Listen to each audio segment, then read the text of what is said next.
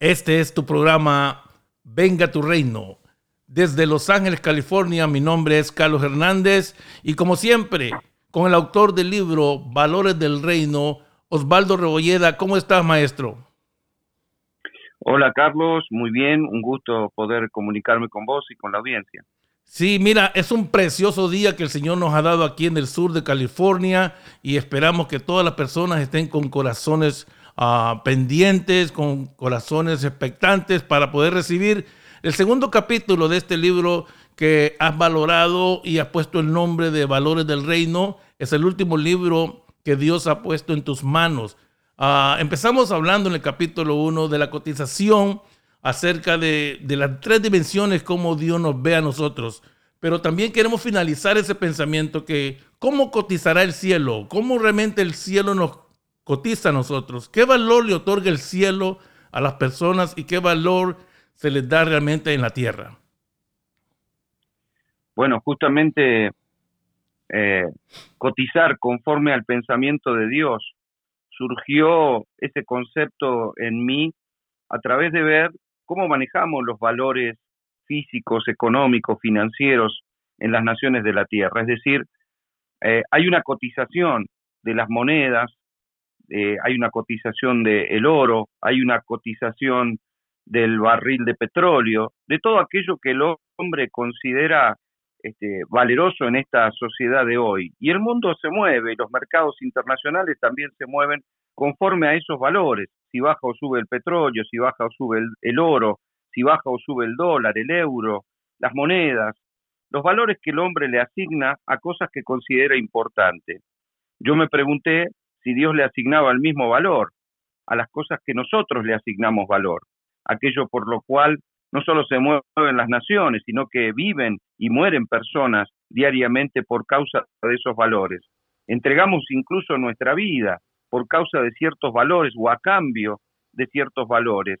Cuando alguien es contratado para trabajar, se le pacta un, un ingreso de dinero determinado y esa persona acepta entregar su vida, 8, 10 horas de su vida diariamente, a cambio de un dinero. Incluso el tipo de trabajo que tenga que hacer, que le puede provocar un desgaste físico, eh, una ausencia en su casa, una falta de salud, un quebranto a su vida, y sin embargo, a veces consideran que vale la pena la ganancia como, como para entregar su tiempo, su vida, su salud, su bienestar a cambio de dinero. Es decir, cada uno se encuentra con su precio. Lo mismo pasa a niveles de, de naciones. Entonces me pregunté si todo esto que el mundo le da tanto valor, Dios lo mira de la misma manera, porque es obvio que las sociedades no valoran tanto a las personas como las valora Dios. Y Jesús no entregó su vida, así como el Padre no entregó el Hijo, ni el Hijo entregó su vida, por un barril de petróleo, ni por cierta cantidad de oro. De hecho, Satanás le ofreció a Jesús la riqueza de este mundo si simplemente se postrara y lo adoraba y, no es lo que quiso Jesús, porque no le interesó todas las riquezas del mundo. Es más, él venía a entregar su vida por algo que él consideró mucho más valioso, que es la vida de los seres humanos. Por lo tanto, comprendí que Dios valoraba mucho más a los seres humanos que los seres humanos mismos. Osvaldo, ah, qué bueno maestro que nos dices eso, porque pareciera de que hay ciertas personas que tienen un gran valor más que otras porque los medios de comunicación tienen como por objetivo mostrar cómo viven, cómo visten, cómo comen, o hasta el nombre de las mascotas. Uh, cómo hemos hecho prácticamente una diferencia entre un ser humano y otro. Pareciera que todo eso lo hace más importante a ellos. Ah, hasta momentos íntimos muestran eh, que, parece que no tenemos bien claros los valores como Dios nos cotiza a nosotros. Claro, a ver, si nosotros pasamos al aceptar a Cristo o recibir la gracia de Cristo en nuestra vida, pasamos a ser ciudadanos del reino, eh, pasamos a ser ciudadanos de una nación santa, sino nuestra ciudadanía celestial, quiere decir que tenemos doble ciudadanía. Podemos vivir en la tierra, sujetarnos a los principios terrenales, pero también tenemos una ciudadanía celestial, eh, la cual también cotiza. Y evidentemente En el cielo la Biblia dice que las calles son de oro. Acá, este, si fuera así, todo el mundo trataría de sacarse algún adoquín para poder vivir, porque el oro es demasiado estimado. Sin embargo, en el cielo se lo usa para pisarlo, evidentemente. Entonces los valores cambian y Jesús nos demuestra su amor y nos demuestra nuestro valor este, entregando su vida, pagando por nosotros más que todo el oro del mundo.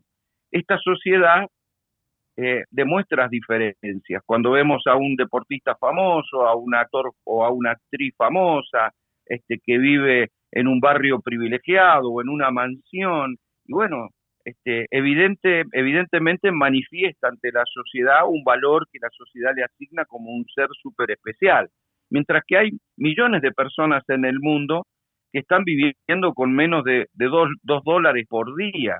Este, hay millones de personas estadísticamente que viven con un dólar y medio por día, en, un, en una indigencia, ya no es pobreza solamente, sino indigencia absoluta. Millones de personas, niños que nacen desnutridos, que los primeros tres años de alimentación en su vida son básicos para tener un desarrollo eficaz y cuando nacen en ese estado de indigencia nunca más, por más que después se alimenten bien o su vida procure cambiar, nunca más recuperarán la plenitud cerebral, nunca más recuperarán la plenitud física, ósea, muscular, porque fueron improntados con una mala alimentación.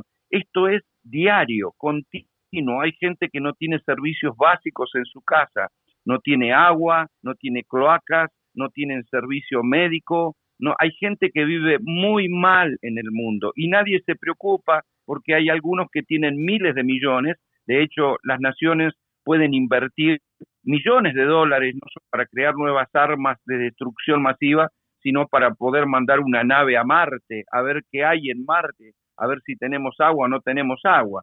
Y sin embargo, la gente, muy cerquita nuestro, está padeciendo, pasando un muy mal momento, pero no se la valora. No se valora a, los que están en un estado eh, de indigencia y a los que están en un estado de, de, necesidad absoluta, realmente no se los valora. Pedro dice en su, primera, en la primera de sus cartas, en el capítulo 1, verso 18, dice, sabiendo que fuiste rescatados de vuestra vana manera de vivir, la cual recibiste de vuestros padres, no con cosas corruptibles, como oro o plata, sino con la sangre preciosa de Cristo, como de cordero sin mancha y sin contaminación. Es decir, Dios no pagó una determinada cantidad de oro por nosotros, porque no había oro en el mundo, ni plata en el mundo que pudiera pagar el rescate de nuestra vida. Por lo tanto, Él pagó con su propia sangre para comprarnos. Qué curioso esto, ¿no? Porque cuando algunos creen que no valemos nada y cuando la sociedad nos hace creer a nosotros mismos que no valemos nada, viene Dios y nos compra con semejante valor. ¿Cómo no va a impactar eso en nuestra mente y en nuestro corazón? Estás escuchando tu programa Venga tu Reino. Este es el podcast que está trayendo claridad a, muchas personas, especialmente los hijos de Dios, que hay conceptos que tenemos que reaprenderlos. Eh, Maestro Rebolleda, cuando seguimos la secuencia de, estos ah, mensajes que hemos puesto ya, comenzamos con el reino revelado, ahora estamos con el último libro, Valores del Reino es innegable que todas estas cosas vienen por revelación también, pero también es innegable que las personas tienen un valor único en sí mismas solo por existir, solo por ser seres humanos. Ah, porque eso debería darnos un valor más arriba de muchas cosas. Y como tú dices ahorita, muchas personas no se consideran de valor, pero cómo lo ve el cielo, cómo lo cotiza Dios, es muy importante entenderlo. y todo eso muchas veces viene por revelación porque aún Jesucristo dijo, ¿de qué le sirve al hombre ganar el mundo entero si pierde su alma? Y me gusta que tocaste ese pasaje bíblico de Pedro, porque dice, el valor tuyo es comprado con la sangre de Cristo, como un cordero sin mancha. ¿Qué valor? Porque él pudo haber entregado otro planeta, pero entregó su hijo, porque para él somos de gran valor. Y tú lo explicaste en las tres dimensiones cómo Dios valora al ser humano. No solo somos ovejas, no solo somos moneda perdida, no solo somos hijos, es que pagó un precio tan grande que muchas personas todavía no entendemos o no hemos tenido esa revelación. claro, creo que lo importante de todo esto es que se nos pueda revelar a nosotros nuestro valor. Yo, de manera personal, eh, antes de conocer a Dios, no tuve experiencias gratas en la vida, o sea, viví situaciones muy lindas, pero también viví ciertos, eh, ciertos golpes, ciertas situaciones que hicieron entrar a mi alma en conflicto al grado de, que, de pretender quitarme la vida. Es decir, yo me puse un revólver en mi cabeza este, y casi me, me maté. Es decir, cuando alguien está pensando en apagar su vida, en quitarse la vida, en, en, en tirar su potencial a la basura, es porque cree que es basura. Es decir, uno no tira algo que vale. nadie, nadie tira algo que, que es de valor voluntariamente, puede que cometa el error, ¿verdad? Que no, no sabe que vale algo y lo tiró a la basura. Bueno, eso es lo que pasó con, con, con mi vida. Es decir, yo casi me quité la vida porque pensé que no valía nada. Y de pronto, este, el Señor me derrama su gracia y me doy cuenta lo que valgo para Él. En la primera carta a los Corintios, Pablo dice en el capítulo 7, verso 23, cuando Dios nos hizo libres por medio de la muerte de Cristo, dice, pagó un precio muy alto por eso no debemos hacernos esclavos de nadie. Es decir, me di cuenta que Él pagó un precio muy alto para hacerme libre, para posicionarme y para meterme en la persona de Cristo. Me di cuenta de lo mucho que valía para Dios. Entonces, ¿quién puede en este mundo decirme que valgo o que no valgo conforme a lo que tengo, a lo que he visto, al auto en el que conduzco, la casa en la que vivo? ¿Quién me puede decir en este mundo si soy más o soy menos por haber logrado determinada cosa según la sociedad. Si yo sé lo que valgo según Dios, ¿qué me importa lo que diga esta sociedad que yo puedo valer para ellos o no? Incluso para la gente. Hay gente que nos puede estimar y hay gente que nos puede criticar. Hay gente que puede dar un riñón para salvarnos y hay gente que simplemente no nos saluda. ¿Ve? Es decir, no importa el valor que me asigne la gente, ya no me importa lo que diga la gente de mí, ni lo que diga la sociedad de mí respecto de los valores, porque ahora yo ya sé lo que valgo para Dios. Y creo que a eso se nos tiene que revelar a los cristianos, se nos tiene que revelar de que si valemos tanto para Dios, caminemos con esa revelación de nuestro valor de hijos posicionados en Cristo para una vida victoriosa. Hay cristianos que se comportan como si no valieran mucho, como si fueran poca cosa. Nosotros debemos levantar nuestra estima y nuestro valor porque para eso Cristo pagó lo que pagó por nosotros. Así es. tu programa, Venga tu Reino, con el maestro Rebolleda. Uh, aquí hay que entender algo. Y aquí voy a hacer una pausa eh, hasta en la manera de hablar para que quede bien claro. No hay nadie más que te valora más que Dios. Dios es el ser más interesado en todos los seres humanos. Y tú que me estás escuchando, posiblemente estás en tu carro o puede ser que estés en tu recámara. Dios no quiere que nadie se pierda. ¿Por qué? Porque para Él somos cosas de valor, somos personas de valor. Él es el único ser, dice la palabra, dice que de tal manera amó Dios al mundo que nos ha dado a su Hijo unigénito para que todo aquel que en Él cree no se pierda, mas tenga vida eterna. Y me gusta lo que decía el maestro. Nos hizo libres por medio de la muerte de Cristo. Pagó un precio muy alto. Por eso es que no debemos de volver a estar en esclavitud. Nos llamó a ser libres. Pero la verdad de las cosas es que cuando valorizamos las cosas, tú haces un comentario, maestro, que hoy en día alguien puede ir caminando por la calle y ve una billetera tirada en el piso. Probablemente se apure o nos apuremos a recogerla porque puede ser que adentro de ella haya un gran valor. Pero no nos pasa muchas veces con cuántos seres humanos que miramos tirados en el suelo. Y eso me recordó a mí de la parábola del buen samaritano. Pasaron dos personajes, dos personas, y la Biblia los menciona bien claro a lo que se dedicaban. Pero pasó esta persona y parece que él le dio el valor correcto. ¿Puedes profundizar un poco más? Claro, yo consideré respecto de los valores de la tierra, respecto de los valores del cielo, cómo vemos los hombres o cómo ve Dios. Me puse en la perspectiva de querer ver como ve Dios y no como ven los hombres. Los hombres vemos valores o tesoros en cosas que Dios dice eso no vale nada. Sin embargo, para nosotros eso es todo. De hecho, tenemos historias a diario de gente que muere por robar o muere por, por conseguir cierto tipo de recurso financiero.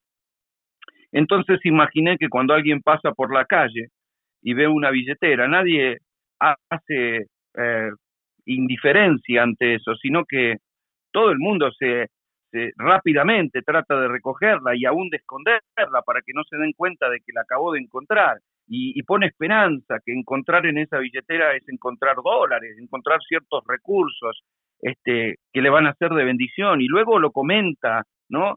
Este, con alegría, no sabes lo que encontré, ¿no? Encontró ciertos valores. Claro, cuando alguien de pronto viene caminando por la calle y ve un joven tirado, un joven que, tal vez está atrapado por la droga, que tal vez cayó este, después del consumo del alcohol, acostado sobre su, propio vómito o sucio, y la gente lo esquiva, cruza la calle incluso para no pasar cerca de él. Tratan no solo de ignorarlo, sino de no mirarlo, porque les causa algo así como que qué feo, ¿verdad? Y nadie le tiende una mano yo he visto algunos, este, algunos experimentos que han hecho en YouTube de personas que se han vestido como mendigos y se han tirado en la calle, han pedido ayuda y no los ha ayudado nadie. Luego la misma persona se ha tirado en la calle vestido con traje y pidió ayuda y enseguida se acercaba gente a ayudarlo. Es decir, hay un hay una desvalorización y una valorización según la persona, su apariencia su ropa. Hay un joven que se vistió de mendigo y con un carrito de supermercado lleno de cartones pidió ir a comer a un restaurante. Apoyó su carrito en el, cordón, en la acera y, quiso ocupar una mesa. Vino el mozo y lo echó. Le dijo que, que no le iba a servir comida. Y dijo, yo tengo plata para pagar. Y no lo aceptó en el restaurante. Ciertamente era un restaurante con cierta categoría. Así que no lo aceptó, lo echó. El joven se va y se cambia porque era un joven que tenía un, buen poder adquisitivo, agarró su Ferrari y volvió al mismo lugar con otra ropa y ya no con un carrito de supermercado, sino con una Ferrari. Por supuesto, lo ayudaron a estacionar su vehículo y el mozo lo condujo hasta la mesa ¿eh? y, y, le dijo enseguida qué es lo que deseaba que le sirvieran. Entonces eso muestra una hipocresía, ¿ve? La hipocresía de que ciertas personas tienen este otro otro nivel, otro valor, ¿eh? otra atención. Y no importa si el otro también tenía dinero, a uno ni siquiera lo quisieron atender. Y al otro, que era la misma persona, con otra ropa y con otro vehículo, le brindaron la mejor mesa. Esa es la hipocresía de esta sociedad y esa es la, la primera esclavitud que la sociedad te mete en la cabeza de que sos o lo que no sos. Y eso es tan fuerte en nuestra conciencia nos siembran tan fuerte en la sociedad y a través de los medios y a través de la cultura de la importancia del tener, que la gente vive toda su vida corriendo el espejismo del tener para ver si puede ser alguien de valor en la vida. Piensa que si tiene mejor coche, mejor casa o mejor ropa, va a ser alguien de mejor valor. Incluso en la juventud, la marca de la ropa determina el valor de la persona. Entonces se sienten muy mal y de poco valor si no logran comprar su zapatilla de marca y se sienten personas valorizadas, incluidas, cuando pueden alcanzar un cierto nivel financiero. Esa es la gran mentira de esta sociedad, porque Dios dice que nosotros no valemos por la ropa que tenemos, ni por el auto en el que conducimos, ni por la casa en la que vivimos. De hecho, Él nos muestra un gran ejemplo, porque las casas suelen manifestar claramente este, el nivel de vida de aquel que la aporta. Es decir, una persona millonaria ya solo con mostrar su casa uno se da cuenta que es alguien importante en esta sociedad. Bueno, Jesús es el rey de reyes, el rey de todo el universo, y sin embargo habita en una casita de barro, con tu nombre y con el mío, y con el nombre de todo aquel que le ha recibido. Imagínense usted, la humildad de alguien que sabe quién es y lo que vale más allá del lugar en donde habita. Ojalá la sociedad pudiera cambiar. Su, sus niveles, su cotización de los verdaderos valores que tienen los seres humanos. Maestro Rebolleda, 100% apruebo lo que tú dices y yo pues soy una persona bendecida con este libro, pero hay algo que no está claro, maestro, no está claro porque como seres humanos sabemos muy bien adentro de que no le damos el mismo valor a nuestros seres humanos, a nuestros seres queridos, uh, con un zapato, porque lo podemos perder. Pero hay algo que todavía no capto, porque nos esforzamos tanto por esos objetos y todas las cosas, que muchas veces ignoramos el valor del tiempo de calidad con nuestros seres queridos. Pero hay un cambio como cuando lo vamos a perder, como cuando se va a morir. Hay algo que todavía no conecta porque lo ignoramos todo el proceso de la vida, nos esforzamos y lo hacemos a un lado como que no tuviéramos intereses en ellos. Pero el saber de que se va a padecer, hay algo que se despierta o viene una culpabilidad y después decimos, si hubiera valorizado más a mis seres queridos. Es que nosotros vamos siempre atrasados en nuestra manera de ver en esta sociedad. Es decir, siempre estamos mirando lo que queremos tener, pero, pero, pero nunca vemos lo que ya tenemos. Es decir, nosotros valoramos la salud cuando la perdemos. Cuando la gente se levanta por la mañana y no le duele nada, se levanta enojada por cualquier otra tontería y no, y no valora ni tiene alegría de, tal vez no estar teniendo una enfermedad terminal. Aquel que tiene una enfermedad terminal cambiaría su día si su, su diagnóstico en esa mañana fuera que el médico viene y le dice, ¿sabe qué? Hemos, hemos terminado con su enfermedad, usted está sano. Es decir, para esa persona sería todo y para un sano no es nada, porque como no siento dolor, no valoro nada, ni agradezco nada, pero si de pronto este, ahí pierdo la salud o me viene un diagnóstico contrario, ahí me doy cuenta del gran valor de la salud. Por eso digo que vamos atrasados, porque nos damos cuenta tarde. Reaccionamos del valor de la juventud cuando dejamos de ser jóvenes, el valor del vigor cuando ya no lo tenemos, el valor de la familia cuando ya no la tenemos. Y si perdemos la casa, si la tenemos, estamos desconformes porque queremos otra habitación. Y si hacemos otra habitación, queremos otro baño. Y si hacemos otro baño, queremos un quincho. Y si queremos un quincho, queremos un garage más grande para guardar los dos coches. Y si tenemos dos, queremos una camioneta. ¿eh? Y pasa lo mismo con nuestra familia. O sea, si un día perdemos la casa, ahí nos damos cuenta y valoramos lo que significaban las paredes para nosotros. Si perdemos un familiar, ahí nos damos cuenta de cómo lo queríamos. Por eso hay mucha gente que llora en los velorios, pero teniendo a sus padres vivos no los fueron a ver, no se contactaron, no los llamaron por teléfono si vive en otra ciudad.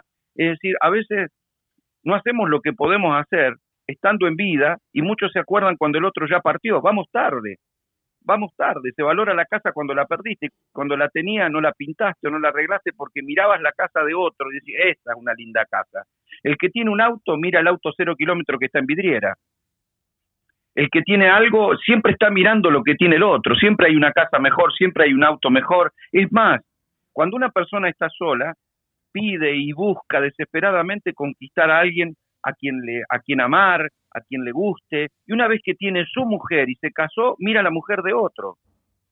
Siempre está mirando lo ajeno, siempre yo, wow, esa es sí que es una linda mujer. ¿Ves? Siempre está mirando lo que no tiene nunca valora lo que consiguió y lo que tiene. El hombre es como un ser desconforme en sí mismo y con todas las cosas que tenga.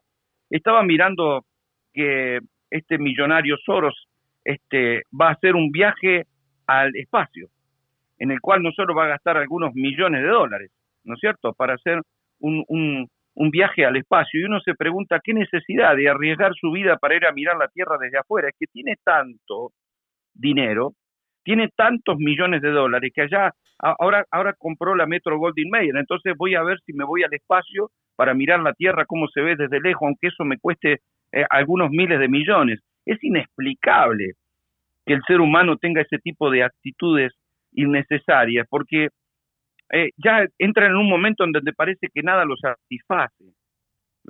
Cuando el que más tiene parece no valorar lo que tiene o, de pronto se pueden gastar 20 mil dólares en una comida y no le hace feliz ayudar a otra persona que está recaudando dinero para comprar un remedio para su hijo. Eh, han cambiado los valores, han cambiado los valores para mal en esta sociedad. Incluso el valor de la palabra no es el mismo, el valor ético, el valor moral, todos los valores han sido trastocados. Por eso creo que debemos volvernos a los valores del reino. Así es, excelente, maestro Rebolleda. a todos los oyentes que van a escuchar este podcast o que de alguna manera han venido siguiendo toda esta serie. Este es tu programa Venga tu Reino con el maestro Rebolleda, que es el autor del libro Valores del Reino y es el maestro de las escuelas Eje, escuelas de gobierno espiritual que se dan por todo el mundo. Para mencionar algunos países, en Argentina, donde él vive, en Chile, aquí en Estados Unidos, con Kingdom Center, en Honduras, en México, en España.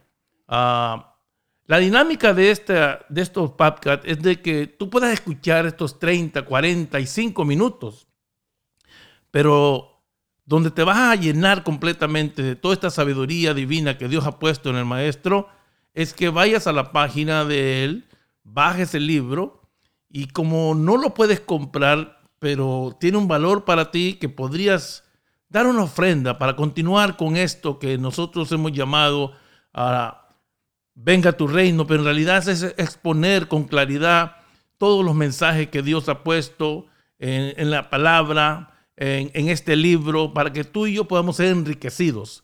Ah, acuérdate que comenzamos con el reino revelado, ahora estamos con valores del reino. Y tenemos que entrar a esas revelaciones que Dios está dando, porque comprender esto podría cambiarnos la concepción de todas las cosas.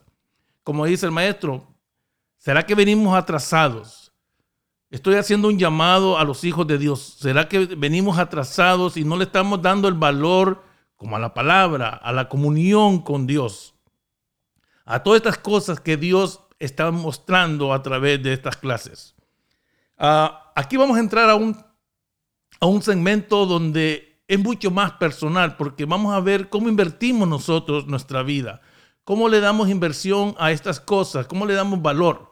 Y te digo que es personal porque prácticamente vamos a, el maestro Rebolleda va a abrir un poco su corazón, cómo pasó ese cambio en la vida de él. Ah, porque nosotros nos esforzamos en tiempo, recursos, y eso está valorado en lo que hacemos, qué es lo que queremos invertir. Pero realmente hay gente muy egoísta que nos podemos encontrar solo invirtiendo en cosas personales o familiares, pero no tenemos una empatía con nadie.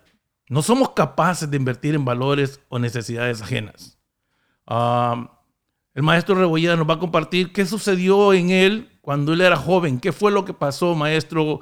Comparte un poco con el público que está pendiente de estos testimonios que Dios está haciendo en la vida de las personas?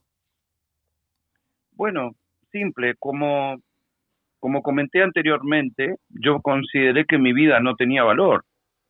Mm, me valoré mal este, por algunas experiencias, por algunos desamores, por algunas frustraciones, y consideré que no, no me asigné el valor que verdaderamente tenía, pero cuando el Señor llegó a mi vida me sentí amado, me sentí valorado, sentí que, que él me amaba de verdad y que yo valía todo para él y que él me estaba demostrando lo que no me podía demostrar otra sociedad, es decir, eh, otra gente en la sociedad. Es decir, alguien podía despreciarme o traicionarme o engañarme o ignorarme, pero Jesús siendo él, Dios mismo, no solo me amó, sino que dio su vida por mí. Eso, esto ya, ya está toda la demostración del amor. Cuando yo comprendí lo, mucho que valía, me tuve que hacer un planteo, porque a ver, si uno tuviera unos pocos dólares, los puede invertir mal o descuidadamente, o incluso comprar algo que, tenía ganas de comprármelo y tal vez me salió malo, o, o, era una mentira, o, era ordinario y se rompió pronto y yo pensé que era bueno. Todos creo que en algún momento hemos comprado algún producto equivocadamente, algo de lo, de lo cual después nos arrepentimos de haberlo comprado. Decimos, no tendría que haber comprado esa ropa, me salió malísima, ¿no? La lavé y se me, se, me encogió, no, no, no tendría que haber comprado eso porque no era bueno. Creo que a todos nos ha pasado invertir mal un dinero o comprar una comida que después no nos gustó o una bebida que no nos gustó. Es una mala inversión. Ahora, cuando las personas tienen más dinero, más valores, y no saben cómo invertirlo para, para ganar, para multiplicarlo, bueno, se hacen asesorar. ¿Qué es mejor? Invertir en el mercado, comprar divisas, este, meter plazo fijo, comprar oro, ¿qué tendría que hacer? ¿Cómo invierto en una empresa ciertos valores para que se multipliquen? Porque ese es uno de los principios del reino, la multiplicación. Por eso el Señor a través de la parábola de los talentos, a, a través de la parábola de las minas, nos enseña que todo valor debe ser multiplicado, debemos ser mayordomos. Ahora, buenos mayordomos, ¿no? Mayordomos fieles, como dice Pablo. Ahora bien, cuando vos te das cuenta que el mayor valor sos vos mismo, porque Dios te lo demuestra, que valés mucho, ¿qué haces con tu vida? Porque nosotros vemos personas que no se valoran y, cambian su vida por, por trabajo, por dinero, o, invierten su vida en cosas que ellos consideran importantes. Y algunos, incluso hoy en día, ve a ciertos jóvenes desperdiciando su vida, desechando su vida directamente, invirtiéndola en la droga, en la perdición, en la delincuencia, y está bien, caminan en oscuridad como caminé yo y, no entienden su valor. Si entendieran su valor, dirían estoy invirtiendo mal algo tan costoso. Yo me di cuenta que mi mayor valor era yo mismo. Entonces me detuve y dije, ¿en qué voy a invertir lo que yo soy?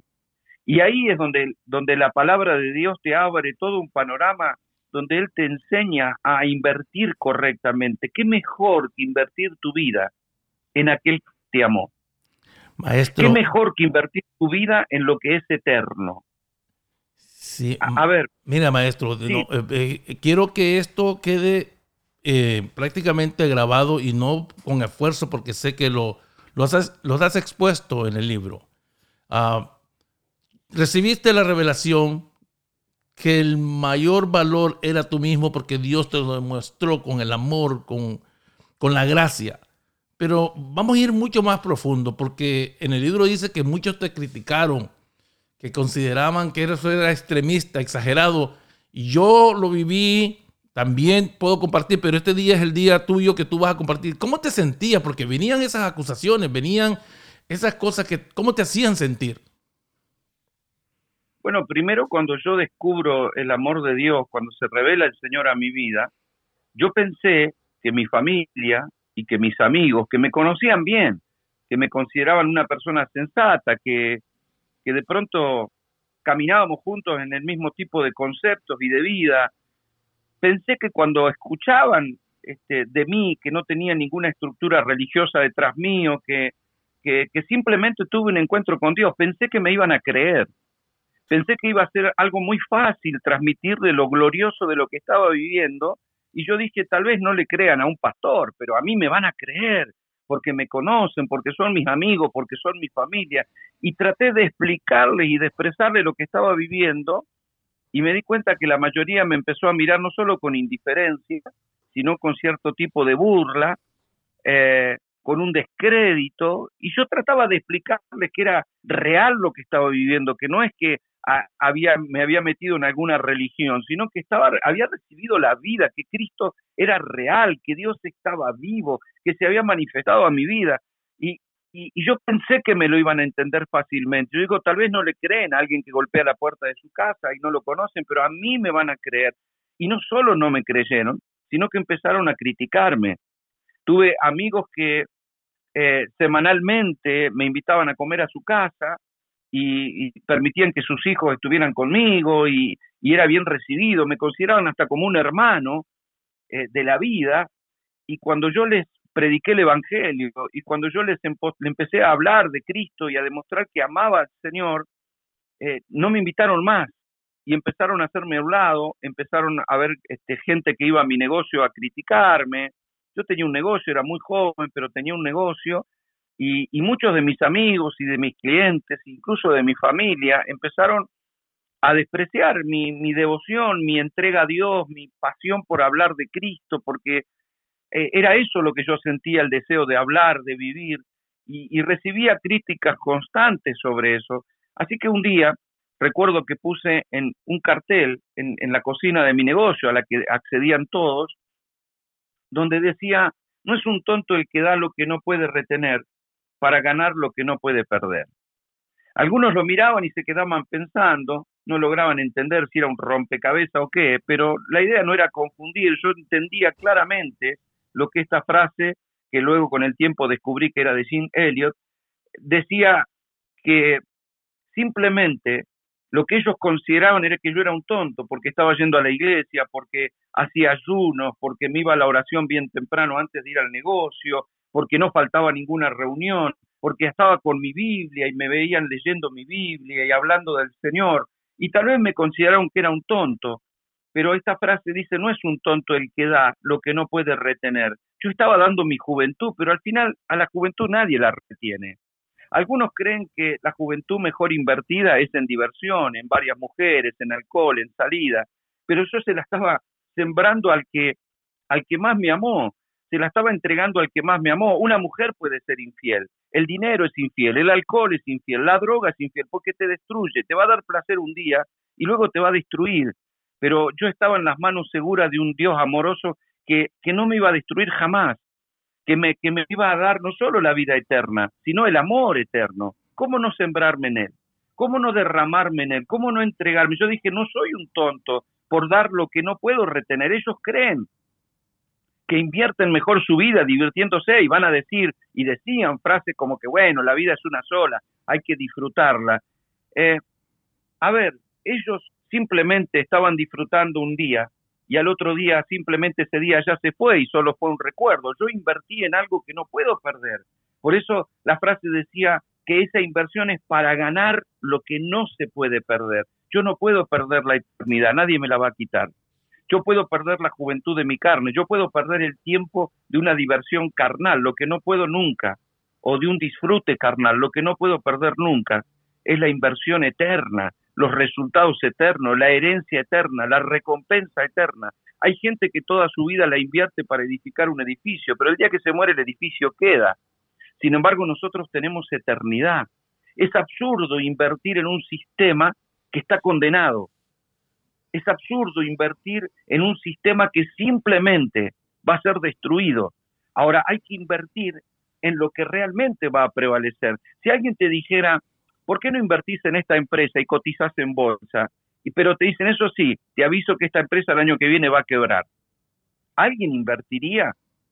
¿Cómo invertir? Yo veo, por ejemplo, algunos, no sé, puede ser un deportista, un físico culturista, toda su vida levantando peso para tener músculos, y después uno lo ve con los años, que los años le pasaron, que la vejez llegó y que los músculos se le cayeron y se le fueron. Y no está mal que tenga una vida sana, pero cuando vos te invertís en el Señor, ¿quién te va a quitar lo que es eterno? Invertir en las cosas del Espíritu es, obtener ganancias eternas. Invertir en las cosas de la carne no está mal, cuida tu carne, haz ejercicio, pero tené cuidado porque todo en este lado se termina. Lo único que prevalece es lo eterno del Señor. Qué precioso. Esto es parte del testimonio personal del maestro el mismo que escribió el libro Valores del Reino. Y no solo son valores con ideas ah, humanistas, sino que vivenciales. Algo que vino, algo que se derramó en él, en esa cafetería allá en Necochea, donde él originario. Porque cuando Dios, disculpa, cuando Dios está derramando en uno, o como en este caso, este testimonio, tú que me estás escuchando, hijo de Dios, que estás luchando posiblemente que si vale la pena invertirse en el Señor. Escucha el testimonio, puedes leer el libro, escucha detrás de las palabras la vida que hay en esto. Porque cuando Dios se derrama, se derrama completamente. Ah, realmente es muy triste, maestro Rebolleda, que aún los discípulos de Jesucristo no consideraban eh, el valor, porque hay una enseñanza en la Biblia acerca de un perfume porque había una persona que quería invertir ese perfume en él. Y ellos no podían ni tener la idea de decir cómo derramar algo. Explícanos un poquito más, por favor. Bueno, lo que pasa es que ese, perfume que derramó esta mujer, María, era un perfume considerado caro para su época. Y ella fue y lo abrió, y no era como los frascos de hoy en día, que uno lo abre y lo vuelve a tapar herméticamente, sino que cuando se abría un frasco de perfume, luego duraba poco tiempo, pero ella rompió ese envase y lo derramó sobre Jesús. Y los discípulos dijeron, qué desperdicio. Este, este es el concepto que ellos ven, qué desperdicio O sea, lo podríamos haber vendido y se lo dábamos a los pobres. Sin embargo, Jesús no consideró que era un desperdicio. ¿Qué mejor que invertirlo en el Señor? Eh, él dijo, siempre van a tener pobres entre ustedes, es decir, siempre van a tener la posibilidad de ayudar a la gente. Pero a mí, solamente este día me tienen en su casa. Hay un momento y hay cosas que no se pueden dejar para mañana, son hoy. De hecho, el original sabe lo que dice. Dice, si piensan así, siempre van a tener pobres. Porque esa mentalidad de desperdicio en realidad habla de la avaricia y la codicia humana, porque la Biblia dice que Judas fue uno de los que tuvo ese concepto y él era ladrón. O sea, que él iba detrás de los valores. La sociedad de hoy, los políticos de hoy, se rajan las vestiduras hablando del gobierno, de las inversiones y de, y de todo lo que quieren solucionar de la pobreza. Sin embargo, lo que se les multiplica es la pobreza. Lo que se está multiplicando en este mundo es que cada vez hay más pobres, porque en lugar de invertir y honrar a Dios, simplemente creen que ellos, manejando los recursos, van a librar a las personas de la pobreza y están fabricando pobres. ¿Ve? ¿Por qué? Porque el cambio va a venir a este mundo el día que honremos y nos derramemos en, en quien nos tenemos que derramar. Primero Jesús, porque Jesús es el que resuelve la pobreza. Ahora, si vos vendés las cosas y querés ayudar a los pobres, está bien. El problema es que no te estás invirtiendo en donde, lo que, en, donde vas a obtener un resultado que verdaderamente es eterno. Yo en el libro también menciono en segunda de Samuel, en el capítulo 23, cuando, cuando David este, tiene un anhelo, ¿no? De beber del agua de Belén, porque ahí es donde había sido criado. Y sus valientes soldados van y le, encuentran, eh, le buscan agua metiéndose en el campo del enemigo, porque estaba bajo el poder de los filisteos ese lugar, y a costa de poder arriesgar su vida, le consiguen agua y se la dan al rey. Y el rey cuando la recibe, dándose cuenta de lo que habían hecho esos hombres, que habían invertido sus vidas o, el riesgo de sus vidas para tratar de traerle agua por un simple deseo del rey. O sea, simplemente dijeron, vale la pena, arriesguemos nuestra vida porque el rey tiene ganas de beber esta agua, traigámosle de esta agua. No le dijeron, bueno, ¿por qué no bebés del agua que está acá? Si es lo mismo. No, le quisieron complacer al rey. Le demostraron el valor que el rey tenía para ellos. Dijeron, vamos, nos pueden matar, no importa, vamos a conseguirle el agua porque es el rey el que quiere beber. Fíjense la valoración. David como hombre se dio cuenta que había sido tan sobrevalorado por los demás, o sea, ¿cómo, cómo pueden haber hecho algo como eso por mí? Entonces dice que derramó el agua sobre tierra y dijo, solo Dios es digno de eso. Solo, y, y, cualquiera podría decir, qué desperdicio, ¿no? Tirar el agua, o sea, ya que te la trajeron, tomala. Sin embargo, no era un desperdicio, porque la estaba derramando en Dios. Dios es el dueño de todo el agua del mundo. Dios no necesita agua. La Biblia dice, si yo tuviera sed, no te pediría a ti. Si yo tuviera hambre, no te pediría a ti. Mía es la tierra y su plenitud y todo lo que en ella habita. ¿Para qué derramar el agua en la tierra?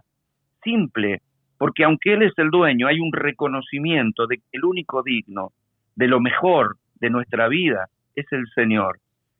Es derramarnos en Él, hay gente que se derrama en cosas toda una vida y esas cosas simplemente quedan en la historia.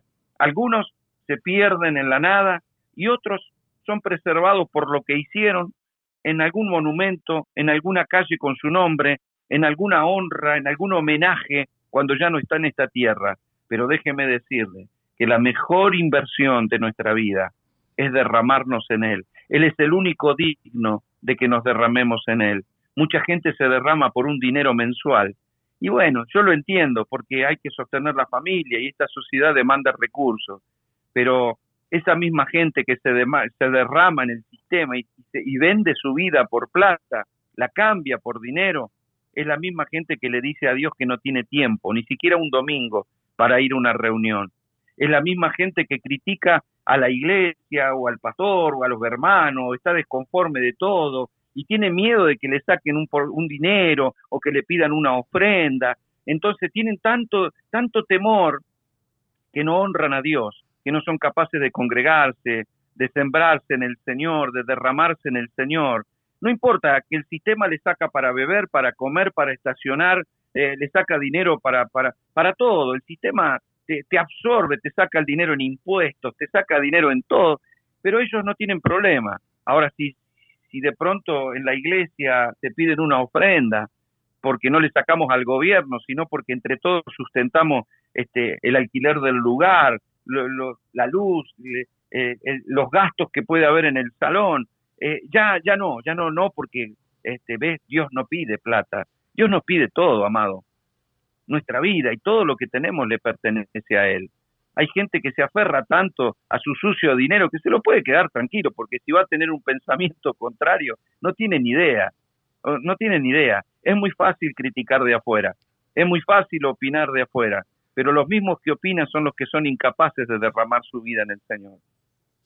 Excelente, maestro. Ah, muchas gracias por que realmente después de compartir tu testimonio, está compartiendo cosas de que están en los corazones también de muchas personas, de muchos líderes.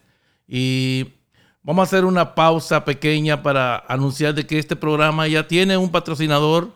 Se llama Integra. Integra ha entendido y nos está apoyando para poder continuar con estos episodios de Venga tu Reino. Y no es que estamos criticando a nadie, él mismo lo dice en el libro, ah, porque no somos quien para hacerlo. Pero la verdad es de que muchas veces podemos invertir nuestro tiempo en algo que sin decirlo creemos que es más valioso que Dios, que es mucho más valioso que el Señor. Y es que cuando tenemos algo de valor en nuestra vida, ya sea nuestra fuerza, nuestro tiempo, nuestros bienes, debemos invertirlos correctamente.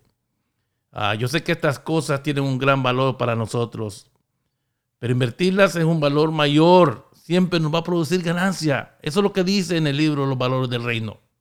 Y no hay mayor ganancia que honrar y complacer el corazón de nuestro Señor. Ah, estamos casi llegando al final y este ha sido bien personal, ha sido un programa bastante personal. Que empecemos a entender a qué le estamos dando valor nosotros. Puede ser que nos podemos encontrar no dándole el valor a las cosas que sí necesitan podemos utilizarla con sabiduría e ir detrás del mayor valor que Dios nos está dando. Es un gran negocio derramar nuestra vida en nuestro Rey, Maestro Rebolleda. Tú lo hiciste, tú te determinaste, pero ¿cómo no derramarse en aquel que se derramó en la cruz del Calvario? Antes de finalizar, por favor, ciérranos con un resumen de todo este capítulo que hablamos de la cotización, cómo el cielo nos ve, cómo Dios nos valora y cómo nosotros estamos valorizando al prójimo y las cosas que Dios realmente ya se ha mostrado. Por favor. Bueno, yo simplemente le daría un cierre a esto a través de la vida de quien nos ha dado testimonio, nos ha enseñado sobre esto eh, con, un, con un nivel mucho mayor de revelación, que fue el apóstol Pablo. Porque el apóstol Pablo fue un hombre de prestigio, bien visto socialmente, un hombre de reconocida trayectoria e incluso con buenos vínculos sociales, porque él era amigo de políticos que le daban cartas, incluso habilitándole y dándole autoridad para y matarlos si él quería, o encarcelarlos. De hecho, lo hacía. Sin embargo, un día Dios le salió al cruce, él tuvo un encuentro con el Señor y se dio cuenta que estaba equivocado. Recibió el amor de Dios y lo primero que dijo Pablo, en ese, hasta ese momento llamado Saulo, fue, Señor, ¿qué quieres tú que haga? Y él estaba dedicando su vida a perseguir a cristianos y a creer que le hacía un servicio a Dios, pero cuando él se enfocó y se dio cuenta que Dios lo amaba y que la justicia para su vida era Dios y no sus propias obras, se derramó en el Señor de manera absoluta. Su vida cambió y empezó a ser perseguido, encarcelado, golpeado, engañado. Sufrió naufragio, lo picó una víbora venenosa, vivió en cárceles y en dificultades muchas veces. De hecho, él lo aclara. Tuvo problemas de salud, tuvo adversidades. Sin embargo, él dijo, tengo todo por basura para ganar a Cristo. En otras palabras, él se dio cuenta que todo lo que los demás consideraban como muy valioso, para él era basura. Es basura el reconocimiento social, los vínculos, la política, los reconocimientos, los diplomas, los títulos, el dinero, lo que sea que este mundo considere como importante. Es basura, porque no puedo comprar lo que verdaderamente vale con todo eso. Entonces él dijo, mi vida es en Cristo. Y en él se derramó. Ese sí que se derramó en Dios, en todo lo que hizo. Y él, aunque fue encarcelado hasta los últimos días de su vida, incluso le decapitaron, él, él celebró estar acabando la carrera, estar guardando la fe. Él dijo, una sola cosa hago, asir aquello por lo cual fui asido por el Señor, porque quiero ser semejante a Él en su muerte. Él había tenido un encuentro con el Cristo eh, glorificado y entonces se dio cuenta que esa era su meta. Dijo, yo quiero ser como Él, yo no quiero ser como ningún artista de acá de este mundo, como ningún famoso, como ningún millonario, como ningún exitoso de esta sociedad. No quiero ser como esos que firman autógrafos, que se sacan fotos, que salen en las tapas de revistas, ni como esos que eh, llenos de vanidad no saben cómo conservar lo que son porque ven que la vida se les va y, les agarra la desesperación. Porque simplemente la vida es algo que no podés retener, es como agua en las manos, es como dice la Biblia, neblina de la mañana. Uno se levanta y al rato ya no está. Es como la flor del campo, que un día es admirada y al otro día simplemente se fue. Entonces, Pablo dijo, yo quiero ser como Cristo. Yo, quiero ser así, quiero tener un cuerpo como Él, quiero ser igual que Él. Él vio la eternidad. Por eso se dio cuenta que todo lo que este mundo veía como bueno, como, como de mucho valor, aquello que consideraban que valía la pena invertir su vida en alcanzar, eran nada más que espejismos que presentaba el engañador, el príncipe de las tinieblas, el Dios de este siglo, como le llama la Biblia, que es a Satanás y el imperio de las tinieblas.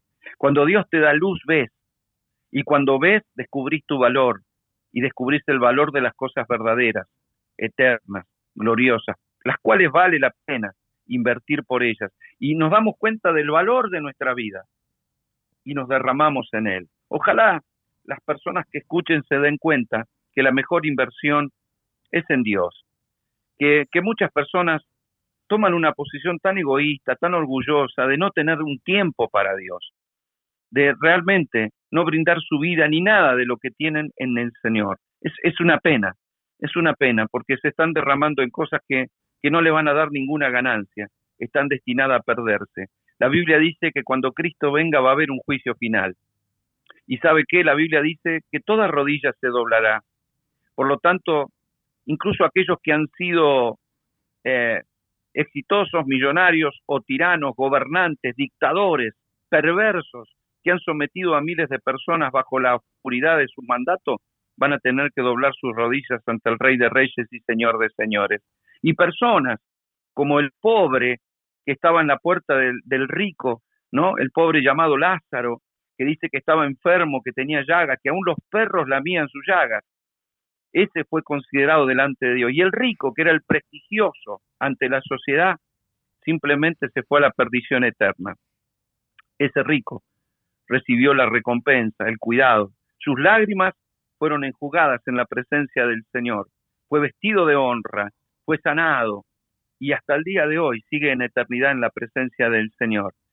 Es todo trastocado por el reino. Ojalá podamos entender los valores del reino y valorar conforme a la cotización del cielo y no a la cotización de la tierra.